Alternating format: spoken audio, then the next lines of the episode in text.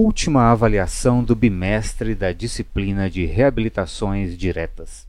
Chego oito e meia na faculdade para fazer as cópias da avaliação que seria aplicada às nove e meia.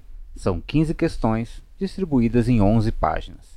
Entrego os originais para o rapaz da copiadora, no meu tempo famoso cara do Xerox, como eu sempre faço. Também, como é de costume, peço para imprimir em frente e verso, para economizar papel, nada diferente. O rapaz coloca a copiadora para funcionar, roda tudo, grampeia e me entrega. Tudo pronto. 9 e 10, subo para a sala. Estudantes ansiosos esperam a hora de começar para dar o ano letivo, ao menos na disciplina, por encerrado. Um certo nervosismo faz parte para a maioria, já que o desempenho nessa avaliação será fundamental para a aprovação. 9 e meia. Distribuo as avaliações. Quando o faço ao último estudante, Marta, nome fictício, claro, exclama em voz alta: Prof, tá faltando um pedaço da prova, só tem até a questão 10.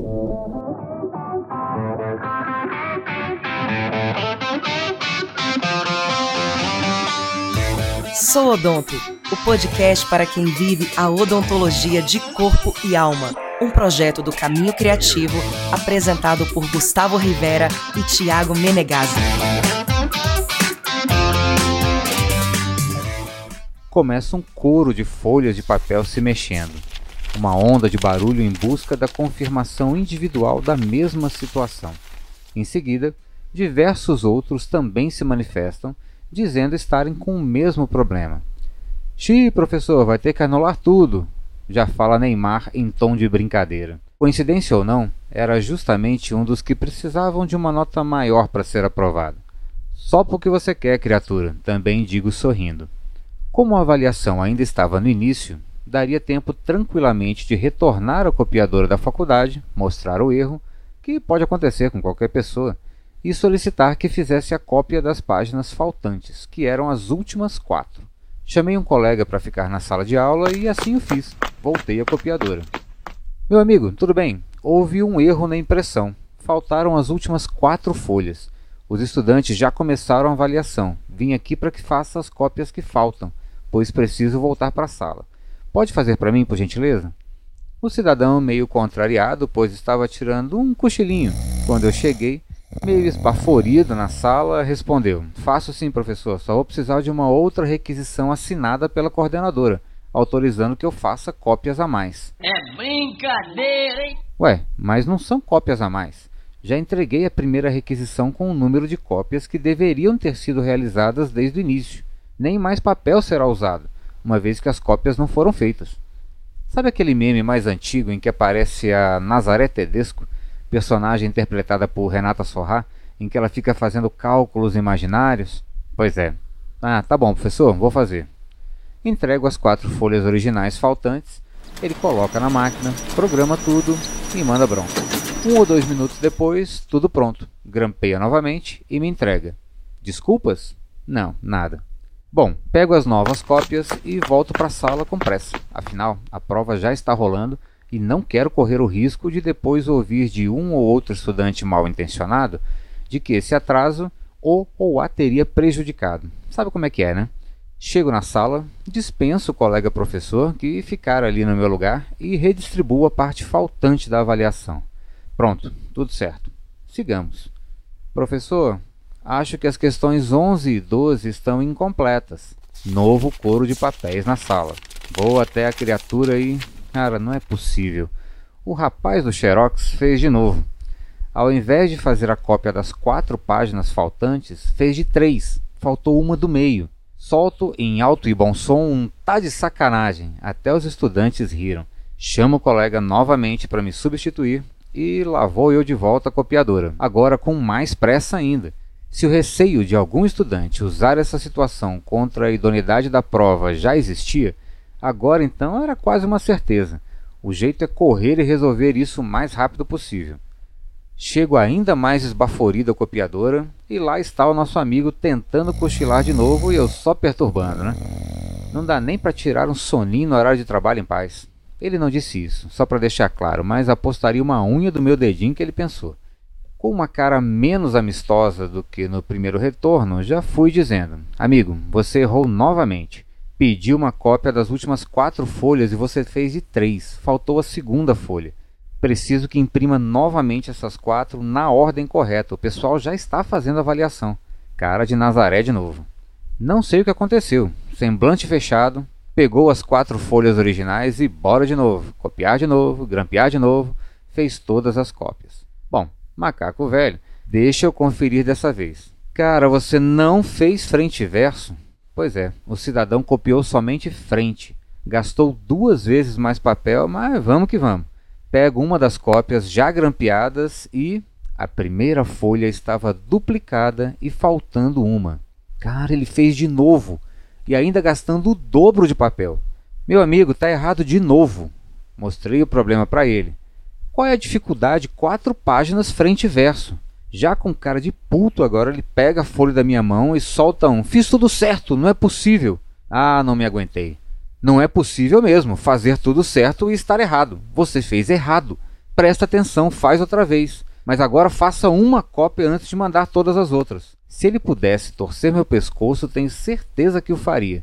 Como se eu fosse o culpado pelo erro. Assim ele fez. Não torcer o meu pescoço mas pegou novamente os originais pela quarta vez, não perca aí as contas, hein? E finalmente conseguiu fazer as cópias como deveriam ter sido feitas desde a primeira vez que retornei. Conferi tudo e bora voltar para a sala. Desculpa, professor, foi uma desatenção minha. Espero que dê tudo certo com seus estudantes. Desculpe mesmo. Você ouviu isso do rapaz? Pois é, nem eu. Nada. Ainda não sei se reconheceu seu erro nem para ele mesmo. Tenho a impressão de que ele achou que me fazia um imenso favor em fazer as cópias novamente. Essa história é absolutamente verdadeira, inclusive os diálogos. Escrevi esse texto imediatamente após o término da referida avaliação, que, aliás, ocorreu sem nenhum problema. Todos compreenderam a situação e finalizaram até antes do horário limite. O misto de desatenção, incompetência, petulância, transferência de responsabilidade e despreocupação com os resultados dos seus atos é infelizmente algo muito presente. Não sei você, mas toda semana me deparo com alguma situação em que ao menos uma dessas características está presente, em tudo quanto é área de atuação. Há algumas semanas minha máquina de lavar louças estava falhando e chamamos um técnico. Aproveitei a visita e perguntei: Amigo, qual é a diferença entre os modos dia a dia e econômico? Sempre fico na dúvida de qual colocar. A resposta? O econômico economiza mais. Coloca nele. Gênio! Em uma outra situação, meu filho completou um álbum de figurinhas e fomos encaderná-lo na papelaria para preservá-lo por mais tempo. O cidadão conseguiu a proeza de fazer as perfurações para colocar o espiral do lado errado, na direita e não na esquerda do álbum. Resultado: perdemos todas as figurinhas daquele lado e o álbum ficou inutilizado. Desculpas? Claro que não. O senhor não me entregou certinho na mão. É mole. A vontade que eu tinha era de partir para cima do sujeito, mas meu filho estava ali, chorando já nesse momento, claro, e não poderia dar esse tipo de exemplo. Ainda bem que ele estava lá. Quer outra? Um estudante do último período fez radiografias periapicais ao invés de interproximais para detecção de cárie interproximal. Vem me mostrar. Eu aponto o erro, justifico o porquê, embora alguém do último período já deveria saber a razão, e peço para fazer as tomadas corretas. Cara feia seguida de um vou me atrasar por sua culpa, professor. Hierarquia? Respeito a mim e ao paciente? Assumir o erro e a responsabilidade por ele? Nada. Sem falar na submissão desnecessária do paciente à radiação. Ah, mas isso é bobagem, né? E só para constar, depois ainda acabei ouvindo sem querer essa mesma estudante reclamando de mim para sua dupla, dizendo que, abre aspas, estava nervoso. Pois é, Vejo e ouço situações como essas semanalmente e tenho notado com honrosas e louváveis exceções o quanto o erro tem sido banalizado e a responsabilidade pessoal colocada de lado. Aliás, ao contrário, sempre que possível, a responsabilidade é imediatamente atribuída a outra pessoa, situação, instituição, qualquer coisa. Isso tudo aliado em boa parte das vezes com incompetência técnica ou, no mínimo, falta de autocrítica. O paciente quebrou a restauração de novo. Aff, parece que come pedra. Será que não teria algo a ver com ajuste oclusal inadequado, na medida em que não foi algo inédito? A paciente escova os dentes forte demais, por isso essa sensibilidade nesse bendito premolar não melhora. Já fiz todo o tratamento de dessensibilização certinho, não tenho mais o que fazer. O protocolo de dessensibilização pode até estar correto, mas será que o diagnóstico está? A paciente tem tanta raiva assim dos premolares para escovar somente eles com uma força tão grande? Ou será que a etiologia estaria associada a questões oclusais prioritariamente? E agora campeã da graduação. Não está anestesiando o nervo alveolar inferior. Estou fazendo tudo certo, a paciente deve ter alguma variação anatômica. Se todos os casos em que os estudantes sugerem uma variação anatômica do alveolar inferior fossem de fato isso, não seria mais uma variação. Seria regra, não exceção. Será que a técnica está sendo corretamente executada?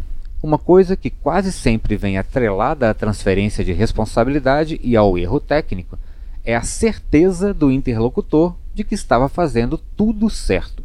Tive uma professora no ensino médio, a Celina, de redação, que dizia que não acreditava em ninguém com mais de três certezas. Licença poética à parte, hoje, com meus mais de 40, começo a entender o que ela quis dizer. Alminha querida, concentre-se no que você está fazendo, em tudo, mas especialmente no seu trabalho, que não custa lembrar é baseado no conhecimento técnico e na confiança do seu paciente. Somos profissionais de saúde e, potencialmente, podemos causar injúrias muitas vezes irreversíveis a quem coloca sua saúde nas nossas mãos. Dramático? Ah, um pouco, confesso, mas é verdade. Não divida a sua atenção durante qualquer procedimento, por menor que seja. Estude sempre. Assuma suas responsabilidades e seja humilde para se autocriticar e melhorar. Seja dentista, estudante, atendente de papelaria ou rapaz da copiadora. Os valores são os mesmos.